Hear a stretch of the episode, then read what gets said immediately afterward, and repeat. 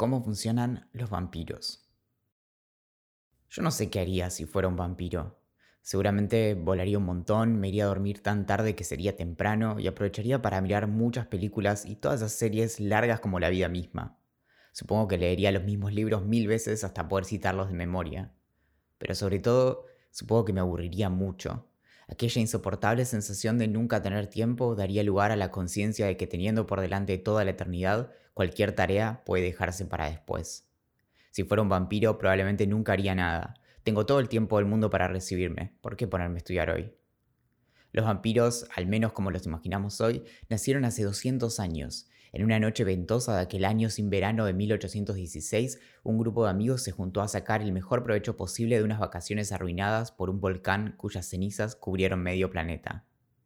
En aquella casa a orillas del lago Le Mans en Ginebra estaban parando el poeta Lord Byron con su médico, el joven John William Polidori, y no muy lejos se habían instalado Mary Wollstonecraft Godwin con su novio, el escritor Percy Bysshe Shelley, y su media hermana Claire Claremont. En algún momento de la noche, aprovechando el hartazgo y el aburrimiento, Lord Byron propuso una inocente competencia para ver quién lograba escribir la mejor historia de terror. Si bien fue Mary quien ganó por goleada al enseñar cómo se crea un monstruo, de aquella competencia también salió The Vampire, de un resentido Poliori que basó a su protagonista en folclore, ansiedades y su resentimiento hacia el insoportable de Byron. En aquel breve relato, Polidori incorporó dos elementos que se volverían centrales, el vampiro como héroe romántico y como una especie de muerto vivo. Lord Ruthven, inspirado en Byron, era misterioso, rico, pálido y un poco miserable, un seductor incapaz de controlar sus impulsos que luego de cautivarlas drenaba a sus víctimas hasta su última gota de sangre. Pero vampiros eran los de antes. En la Edad Media, los vampiros eran cadáveres hinchados y particularmente desagradables que se levantaban de la tumba para chupar sangre y causar enfermedades extrañas. A comienzos del siglo XVIII, en la península de los Balcanes, se dio una fiebre vampírica que muy poco tenía que ver con adolescentes pegando pósters en sus cuartos y mucho con familiares desesperados desenterrando a sus parientes muertos para mutilar sus cadáveres por temor a que se escaparan de sus tumbas para arruinarle la vida a un pueblo entero. Luego del Tratado de Pasarovitz de 1718, gran parte de la península había sido cedida por el Imperio Otomano a la monarquía de Habsburgo, que espantada por las condiciones en que había quedado la región luego de la guerra, puso especial atención en lo que allí sucedía. Fue por aquel entonces que una serie de brotes de vampirismo en Serbia llamaron la atención de las nuevas autoridades. Las historias eran todas más o menos parecidas, Alguien fallecía y un tiempo después aparecía nuevamente en el pueblo, a veces pidiendo comida o zapatos, robando leña, ahuyentando a los caballos e incluso muchas veces ayudando con las tareas de la casa y oliendo a podrido. A veces, también, asesinaban a sus víctimas chupándoles la sangre y las contagiaban con una misteriosa y letal enfermedad. Ante estos reportes, los vecinos se organizaban para exhumar a quien se sospechara de vampiro y al desenterrar los cuerpos confirmaban sus hipótesis. La piel no se veía podrida, aunque sí un poco hinchada, pero lo más alarmante era la sangre alrededor de la boca, evidencia de su peculiar dieta. Los cuerpos luego se estacaban, se les cortaba la cabeza y muy frecuentemente se los incineraba. Según el informe presentado en 1732 por el médico austriaco Johannes Flukinger, enviado para investigar aquellos sucesos extraños, de 40 cuerpos, unos 13 fueron identificados como vampiros. Una década más tarde, el término vampiro había sido incorporado al alemán, al francés y luego al inglés. La representación del vampiro como una bestia salvaje que infecta a través de mordeduras su capacidad para transformarse en animales específicos como lobos y murciélagos y el método para eliminarlos en sus ataúdes mientras dormían son todos elementos tomados directamente del folclore eslavo que se mezclaron rápidamente con las ideas de brujería cultivadas durante casi 300 años en la Europa occidental.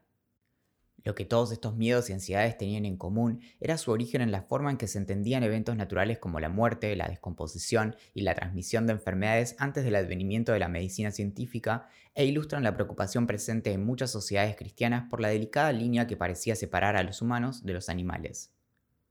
Los vampiros servían para explicar por qué a algunas buenas personas les podían pasar cosas malas sin una obvia explicación, antes de que la ciencia pudiera dar cuenta de los patrones climáticos, la transmisión de enfermedades y la descomposición de los cuerpos. En aquellos pueblitos serbios, la temperatura en la época de los relatos apenas superaba los 0 grados centígrados, por lo que la lenta descomposición era esperable. Un cadáver podría permanecer casi intacto durante semanas e incluso meses. Lo más probable es que la enfermedad no fuera vampirismo, sino rabia. El vampiro de Polidori, sin embargo, contrastaba con estas preocupaciones e incorporaba muchas otras. Lord Ruthven era un cruel seductor y un depredador sexual especialmente antojado por mujeres vírgenes. Byron, la inspiración, había dejado embarazada a Clermont, a quien no solo ignoró, sino que solo se comprometió a cuidar de su hija, Alegra, si ella no volvía a aparecer. La pequeña falleció a los cinco años. Nunca confíes en un vampiro. La figura del vampiro como eminentemente erótica pasó a ser quizá la caracterización predominante desde entonces. Algo de esto había estado presente en un poema de Heinrich August Ossenfelder de 1748, quizá la primera referencia literaria, en el que un hombre rechazado por una mujer la visita por las noches, bebe de su sangre y busca probarle que sus enseñanzas son superiores a las del cristianismo de su madre. A mitad de siglo, el encanto de los vampiros, cuyo erotismo contrastaba con el puritanismo típico de la época victoriana, comenzó a tomar impulso. Las historias de Barney the Vampire, publicadas entre 1845 y 1847 en una serie de entregas periódicas conocidas como Penny Dreadful o Terror de Penique, contaba las andanzas de Sir Francis Barney e introdujo tanto el tropo del vampiro visitando a sus víctimas por la ventana como sus característicos colmillos afilados. Apenas unos años más tarde aparecería la novela clásica Carmila de 1872 de Sheridan Le Fanu, situada en el Ducado de Estiria, actual Eslovenia. Pero en vez de seducir hombres, Carmila persigue a otras mujeres, las muerde en lugares sugestivos y les provoca peculiares síntomas. Claramente, Carmila representa no solo el temor a una lujuria descontrolada, sino específicamente al apetito sexual femenino y lesbiano, algo evidentemente aterrorizante para los hombres victorianos. Esta historia no solo logró establecer que el club del vampirismo aceptaba mujeres, sino que los antiguos castillos de Europa Central podían ser grandes escenarios. Notablemente, la homosexualidad de fondo nunca es cuestionada, sino que se mantiene sutil y ambigua. Barney y Carmila, a pesar de su popularidad, no eran precisamente parte de la alta cultura, pero sin embargo, sus vampiros inspiraron a poetas de gran reputación como Baudelaire o Gautier. Todas estas historias fueron preparando el momento para que a fin de siglo un desconocido Bram Stoker publicara Drácula de 1897, estableciendo la descripción definitiva de los vampiros como seres endemoniados, lujuriosos, hambrientos y contagiosos en una sociedad obsesionada con la tuberculosis y la sífilis. Drácula es básicamente un rejunte de todo lo que se había escrito hasta el momento. Un vampiro rico y encantador que es atendido por mujeres vampiras que lo habilitan en su incontrolable apetito, interesado en mudarse a Inglaterra y llevar con él su atemorizante enfermedad extranjera. El arquetipo de vampiro se moldeó así no solo en torno al miedo concreto a que nos chupen la sangre, sino al miedo metafórico de los ricos y aristocráticos chupándole la sangre a los menos afortunados, dejando cierto lugar a la contemplación de la posibilidad de vivir para siempre en un castillo bajo la tensión de servidumbre hipnotizada. No me lo propongas dos veces. Stoker, que a pesar de su oficio como empleado público escribía críticas teatrales para el diario de Lefanu, se había enamorado del teatro en su Dublín nativo. Si bien nadie quería a los críticos, la calidad de sus observaciones llamó la atención de Henry Irving, el actor más famoso de su época. Stoker se casó con Florence Balcom, el amor adolescente de Oscar Wilde, y pocos años después Irving invitó a los recién casados a Londres para que Stoker administrara su Lyceum Theatre. Para entonces ya había escrito varios libros de los que hoy no hubiéramos escuchado nunca si no hubiera sido por su famoso vampiro. Pero a pesar de la buena recepción de su novela, al momento de su muerte en 1912, el matrimonio apenas si llegaba a fin de mes. Como cuenta David J. Scull en la biografía Something in the Blood de 2016, Stoker no se preocupó por dejar un relato de su proceso de escritura y su viuda subastó todos sus cuadernos y anotaciones poco años después de su muerte. Aparentemente, Stoker tenía una pésima caligrafía y sus notas eran indescifrables. Scull intuye que gran parte de sus apuntes fueron descartados. Pero Drácula no solo inspiró más de 150 adaptaciones cinematográficas de su historia, de la mano de directores como Roman Polanski, Andy Warhol, Werner Herzog y Francis Ford Coppola, sino que también inauguró el nicho de la literatura acerca de la obra, especialmente en la segunda mitad del siglo XX. Durante un tiempo, los críticos freudianos hicieron su gracia y escribieron cualquier cosa y su contradicción, hasta que la atención comenzó a ponerse en sus aspectos políticos, raciales, de clase y de género casi sin material para trabajar más que la obra en sí, no pasó mucho tiempo hasta que Raymond T. McNally y Radu Florescu publicaran The Essential Drácula de 1979, una edición anotada cuya principal promesa era la de develar la historia que inspiró al autor dublinés. Estos historiadores habían conseguido algunas anotaciones de Stoker y anunciaron una nueva teoría. El autor habría basado el personaje de Drácula en un tal Vlad Drácula, también conocido como Vlad Tepes, un príncipe valaquiano del siglo XV que, al defender su tierra natal contra los turcos, había adquirido fama por su inusual crueldad. Tepes significa el empalador y aludía a su costumbre de ensartar a sus enemigos junto con mujeres y niños en estacas de madera. La prensa no podía más, todo cerraba por todos lados. Drácula era una figura histórica. Oh, las posibilidades, las posibilidades. Lástima que, como pudo demostrarse incontables veces desde entonces, esto es deliberadamente falso. Como explica Matthew Beresford en From Demons to Drácula de 2008, Stoker probablemente leyó acerca de Vlad y cambió el nombre de su personaje de Conde Vampir a Conde Drácula. El nombre, en efecto, es un apodo otorgado a quienes pertenecían a la casa de Draculesti, una de las dos dinastías gobernantes del Principado de Valaquia en Rumania. Esto además lo movió a situar su historia en Transilvania y no Austria, que limita con Valaquia. Una inspiración mucho más cercana y probable puede que haya sido el mismísimo Irving, que luego de ver una presentación de la adaptación teatral le habría dado su opinión a un ansioso Stoker. Espantosa. Ambos poseían una figura aristocrática, alta, extravagante y fascinante, con ardientes ojos y manos largas y elegantes, cuyo egoísmo y encanto se traducían en una ambigüedad capaz de drenarle la vida a cualquiera y sin embargo desplegar una fascinación irresistible. Cuando de vampiros se trata, los jefes maltratadores pueden ser una fecunda inspiración. El atractivo de Drácula puede explicarse de muchas maneras. No solo su método narrativo a través de documentos supuestamente auténticos nos resulta honesto, sino que su diversidad suma a la experiencia de estar investigando un caso extraordinario. La multiplicidad de voces, a través de extractos de diarios, cartas, telegramas, cuadernos y otros soportes, le permiten a la historia respirar a pesar de lo asfixiante de su relato. En las cartas, si vamos al caso, brota más fácilmente la honestidad. Todas esas voces le dan textura e incluso dejan lugar para que sospechemos y luego volvamos a confiar a medida que las páginas se suceden. Explorar su historia es como armar un rompecabezas, anticipando el crudo final, pero también logrando entreverar los diminutos fragmentos para darles sentido.